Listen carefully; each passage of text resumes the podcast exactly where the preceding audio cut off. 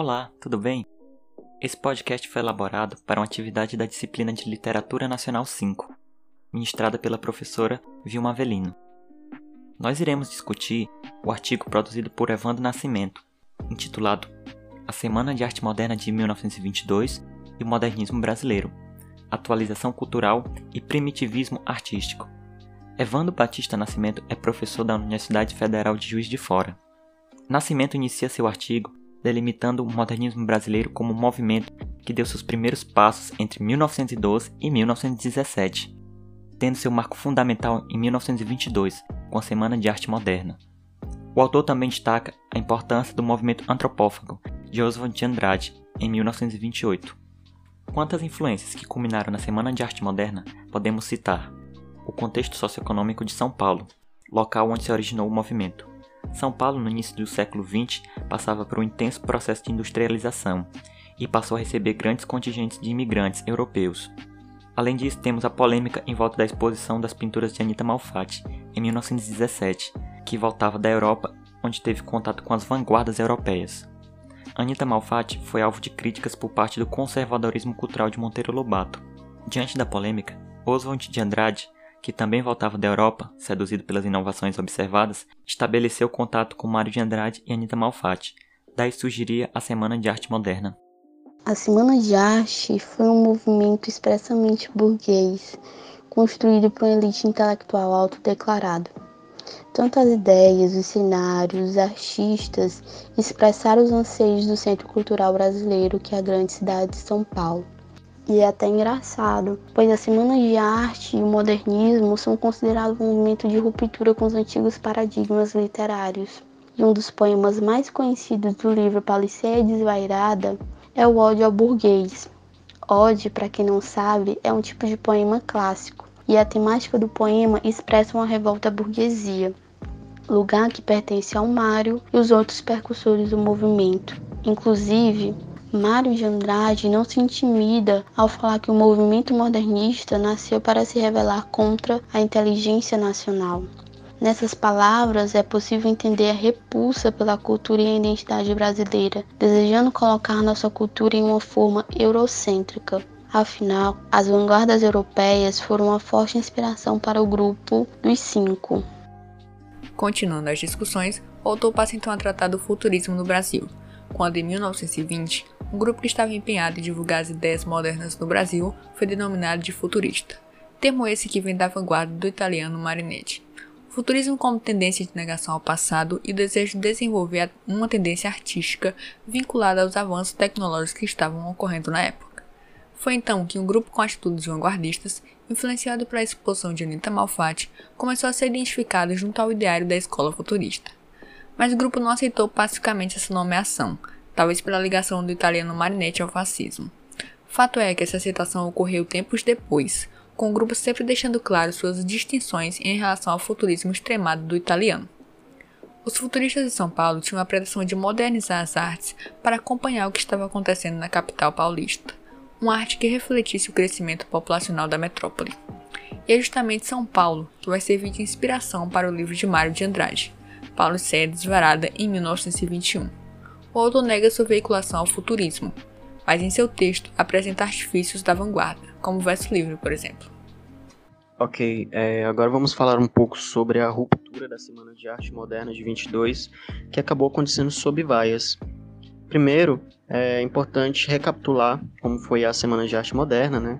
Segundo Mário de Andrade, a ideia foi do de Cavalcante, um pintor bastante conhecido, pintor modernista, é, com obras como O Homem e a Máquina, Natureza Morta, Músicos, obras essas que a maioria de nós viu em livros do ensino fundamental, ensino médio, então é um pintor bastante conhecido, mas há também quem diga que a, a atribuição da ideia é feita ao escritor Graça Aranha, que ele é o principal é, encarregado dessa ideia. Graça Aranha, de obras como Canaã e Malas Arte, que inclusive rompeu com a Academia Brasileira de Letras na época, considerado assim um ato de grande revolta né, contra a, a Academia Brasileira de Letras. A ideia do de Cavalcante, quando ele afirma né, sobre se a ideia dele, era unir o centenário da independência do Brasil, que acontecia no, no mesmo ano, com uma independência artística das vanguardas europeias. Seria basicamente unir, né? Seria algo simbólico, digamos assim, a independência brasileira com a independência política brasileira com uma independência artística que estaria ali por surgir naquele momento. Os principais movimentos da, da vanguarda europeia eram futurismo, cubismo, expressionismo, o dadaísmo também que aconteciam na época, e a ideia era se libertar desses movimentos. Então, foi isso. Em 29 de janeiro de 1922, o Estado de São Paulo, o jornal, é, anunciava a Semana de Arte Moderna como um grande evento de revolução artística. Sobre a programação, é, ela aconteceu do dia 13 a 18 de fevereiro, com exposições de pinturas, com destaque para os dias 13, 15 e 17, onde três espetáculos com atividades como conferências, leituras de poemas, danças, recitais e concertos musicais aconteceram. É, é interessante também destacar a abertura da semana, porque teve duas conferências muito importantes.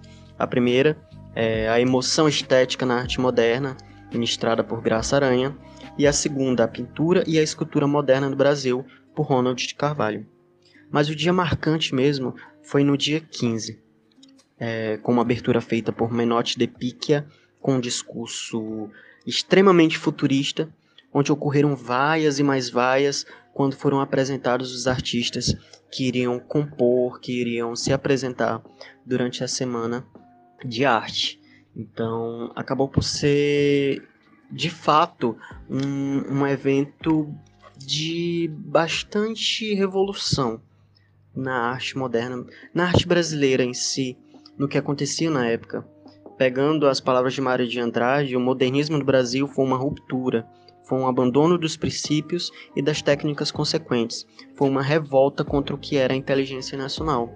E por ser uma revolta contra quem mantinha o poder quem mantinha a inteligência, por assim dizer, né, os, os burgueses, os intelectuais, acabou por ser um evento bastante mal recebido na época, mas que por si só teve seus benefícios depois, acabaram por tornar as coisas melhores por aqui, por assim dizer, né? Pelo menos em alguns pontos.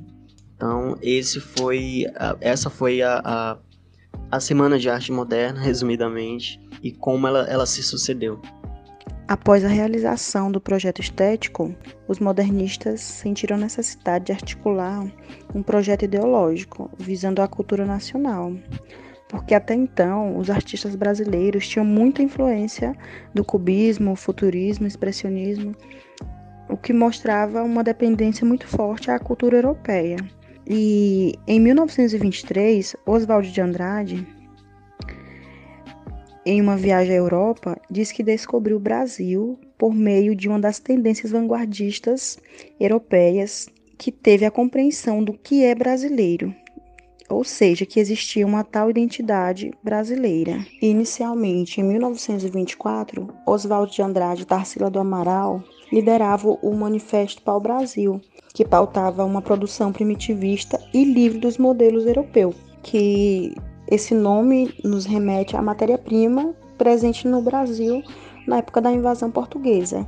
E um dos eixos é, do manifesto era manter a dialética entre o primitivo e o moderno. E em 1928, com o manifesto antropógrafo, que foi como uma atualização do Manifesto o Brasil, que Oswald vai descobrir a possibilidade de pensar as diferenças da cultura brasileira como um valor em si, não mais sendo avaliado pelo europeu como produto de exportação.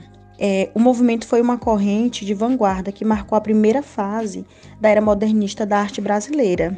Tinha como objetivo devorar influências estrangeiras para impor o caráter brasileiro à arte e à literatura, como uma forma de não negar as culturas estrangeiras, mas não se limitar ou imitá-las. Oswaldo de Andrade acreditava que o Brasil era antropofágico por natureza, e ele inicia o manifesto dizendo: só a antropofagia nos une socialmente, economicamente, filosoficamente.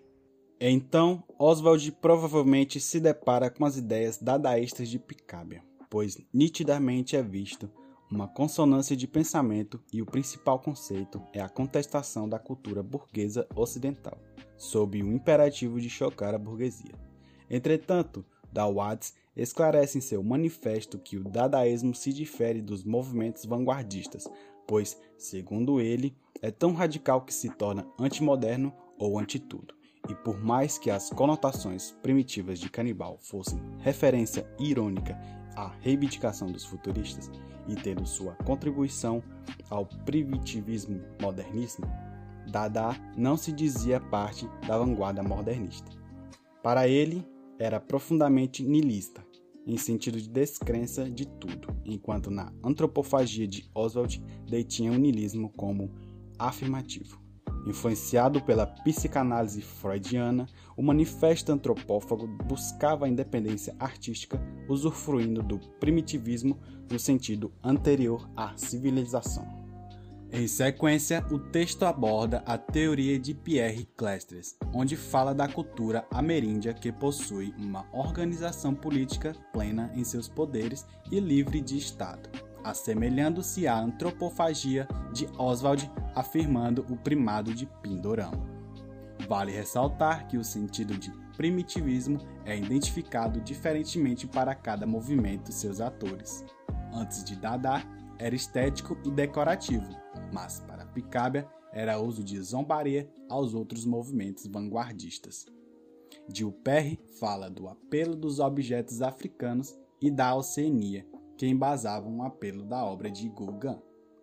E Philip Degen expõe a complexidade da influência deste sobre as gerações seguintes de artistas, que era bastante de cunho ideológico, especificamente de Henri Matisse, André Derain e Pablo Picasso.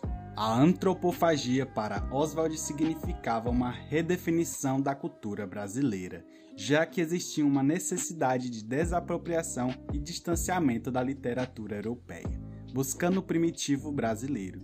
Através do antropófago, Oswald encontra o nacional popular, reavaliando as relações de poderes culturais, utilizando-se de elemento estrangeiro, mas escrevendo com uma forma diferente Assim, a relação de dominação se vê alterada, evidenciando o poderio do primitivo e selvagem.